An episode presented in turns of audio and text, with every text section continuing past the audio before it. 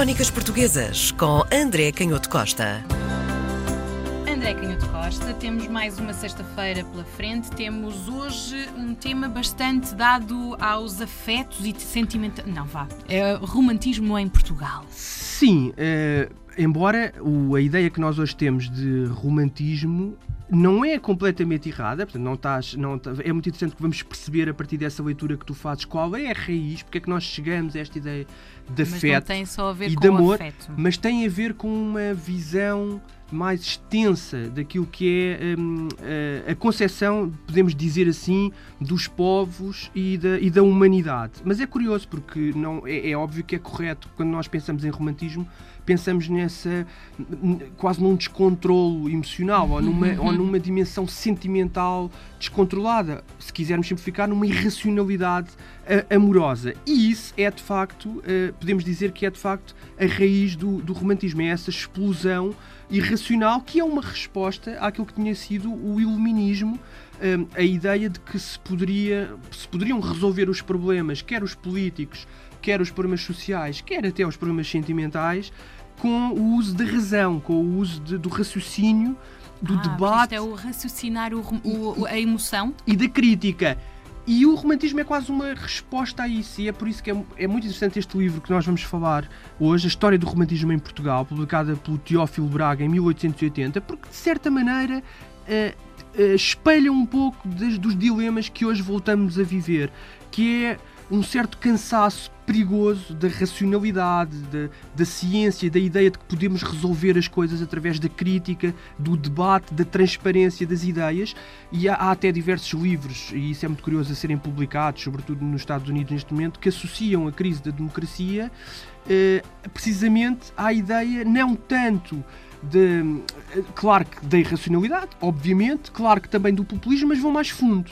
O que dizem é que esses movimentos, esta ideia de, de, de, populismo, e que está muito presente, que nasce precisamente com o romantismo, e por isso é que é interessante, vamos ver como o Teófilo Braga eh, explica isto. Portanto, esses autores hoje em dia, recuperando muitas dessas ideias de, do Teófilo Braga, eh, que eram comuns ao resto da Europa, vão dizer que, eh, o, que, o, que, o que se passa nesta, o que se passa nesta, nesta, nesta crise é de facto uma, uma descrença no, no poder do raciocínio, mas mais do que isso é o, a entronização do sentimento.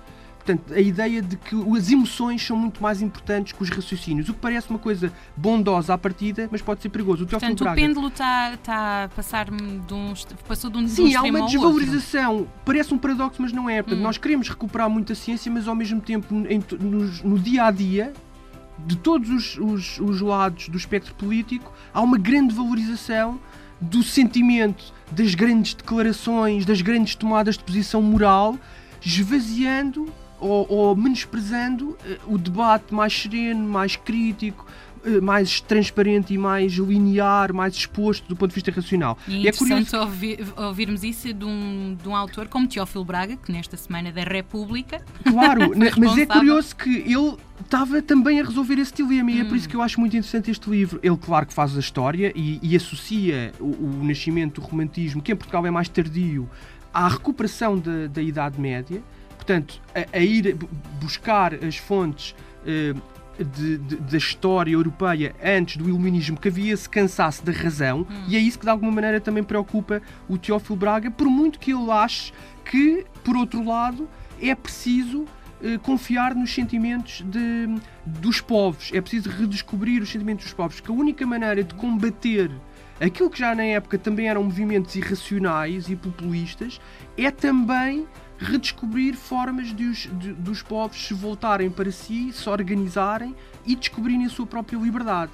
Porque muitas vezes o cosmopolitismo forçado e, e, e no, no, no romantismo há também esta ideia de recuperar Roma, de Roma no sentido de cultura romana, uhum. de recuperar o cristianismo, de recuperar a tradição, as tradições germânicas e bárbaras. É muito curioso porque nós estamos a ver, estamos-nos a rever em muitas das uhum. coisas que hoje acontecem.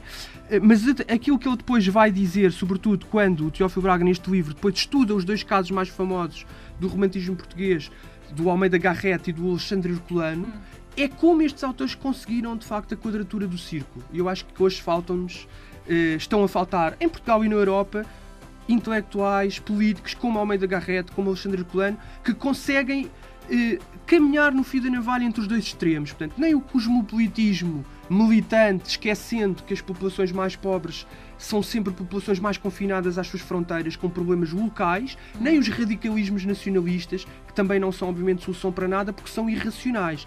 E, portanto, o Almeida Garrett e o Alexandre Colano conseguiram recuperar uma certa tradição, podemos dizer assim, nos romances populares, na descoberta da história medieval, nas raízes da própria liberdade eh, política de, neste caso, de, de, do povo português, mas ao mesmo tempo nunca perdendo de vista uma visão internacional, uma visão da cultura europeia e até da cultura eh, da humanidade em geral, dos valores universais e humanos, e portanto fizeram esta, esta, esta quadratura do círculo, conseguiram caminhar entre os extremos. E é curioso que o Teófilo Braga termina eh, a introdução do livro com uma frase, volta aos iluministas, por isso é que eu digo que é muito interessante, ele faz uma história do romantismo em Portugal, mas percebe que o romantismo vai dar origem a problemas muito Mais graves, frente, ele não os viveu, ele não viveu depois das ditaduras ferozes da Segunda Guerra Mundial, mas ele percebe isso e por isso é que Vol termina o livro com uma frase muito interessante de uma carta do David Hume ao Adam Smith, que são dois iluministas uhum. famosíssimos, em que o, o Hume diz a certa altura: nada produz uma maior presunção de falsidade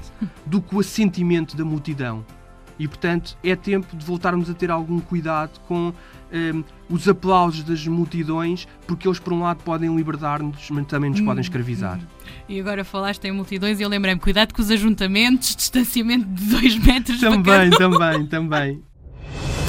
Crónicas Portuguesas com André Canhoto Costa.